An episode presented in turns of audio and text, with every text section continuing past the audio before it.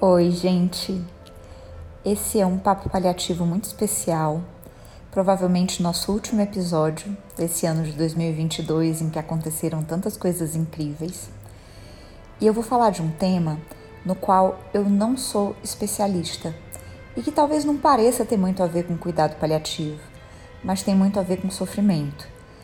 E é algo que eu posso falar de primeira mão porque eu já tive do outro lado.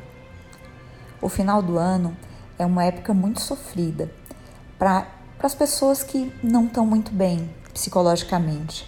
Esses momentos de festa, de encontrar as pessoas, esses momentos em que se espera que a gente esteja super empolgado e super feliz, às vezes são especialmente difíceis para quem está com depressão.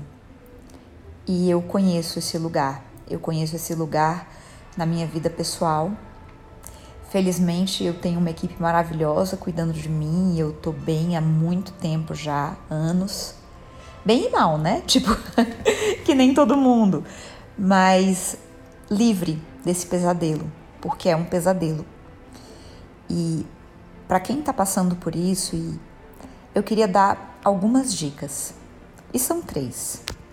Não são dicas de um especialista no assunto, são dicas de uma pessoa que passou por momentos muito difíceis e que depois que isso passou, tem muita vontade de abraçar e de consolar mesmo quem está nesse lugar, que eu realmente sei como é difícil.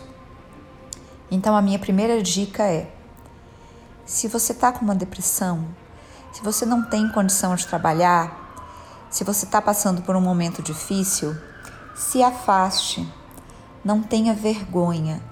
Você teria vergonha de se afastar do seu trabalho porque você está com um pé quebrado ou com um câncer? Então, depressão é doença como todas essas. Tome o tempo que você precisar. Um dos meus arrependimentos quando eu entrei em crise foi de não ter ficado mais tempo afastada. Se eu hoje, se eu soubesse que eu ia melhorar, eu ia ter ficado mais tempo. Eu, eu tirei muito pouco tempo e e não importa, esse um, dois meses que eu podia ter ficado afastada teriam feito muita diferença na hora de eu cuidar de mim. Essa é a dica número um. Não tenha vergonha. É doença. Se cuide como quem tem qualquer outra doença. A dica número dois é peça ajuda. Você tem pessoas na sua vida que te amam e por mais que você não queira fazer coisas, saber que essas pessoas estão do seu lado ajuda muito. Eu tive muito apoio, especialmente da minha família, mas especialmente da minha irmã e da minha melhor amiga. E mesmo quando nada tinha cor e nada tinha gosto, a Thaís me levava para o meu restaurante, para o nosso restaurante preferido, para eu comer comida com gosto de papel. E hoje, muitos anos depois, eu me lembro de como cada incentivo, como cada companhia mesmo foi importante. Então, aceite ajuda, peça ajuda. É, é super importante.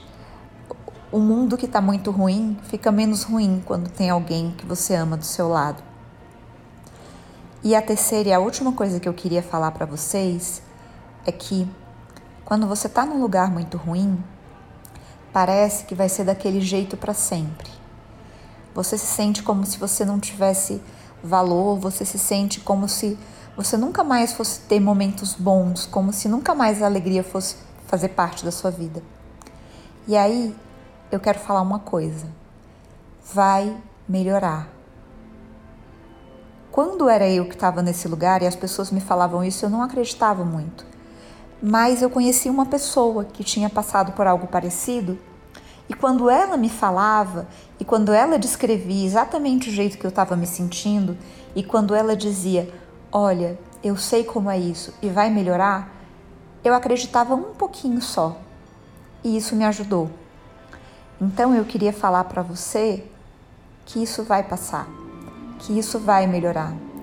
Se cuide, procure um profissional, Procure um psiquiatra, faça terapia, tome medicação, faça atividade física, tente dormir bem, priorize seu sono, esteja perto das pessoas que te amam.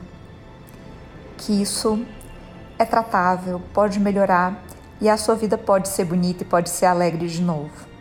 Então eu queria deixar o meu abraço muito especial para todas as pessoas que estão sofrendo com qualquer problema de saúde mental. Saibam que vocês não estão sozinhos e que o sofrimento de vocês é legítimo, é válido. Procurem ajuda e eu tô aqui. Um abraço para vocês, um abraço para todos os ouvintes do Papo Paliativo para todas as pessoas que desejam, no fundo do seu coração, aliviar o sofrimento dos seus pacientes. Um abraço, muito obrigada e até 2023.